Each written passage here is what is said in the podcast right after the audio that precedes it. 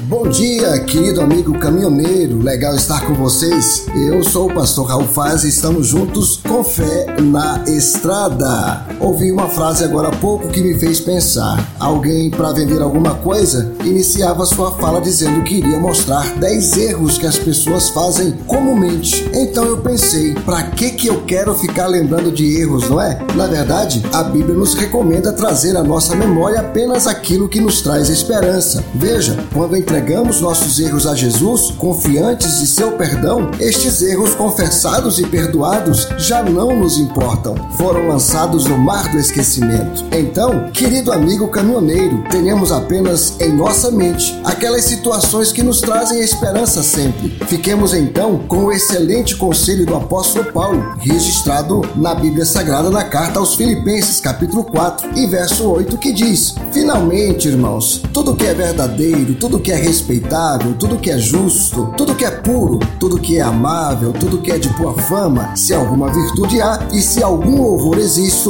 seja isso o que ocupe o pensamento de vocês. Então, querido caminhoneiro, boa jornada, com fé na estrada.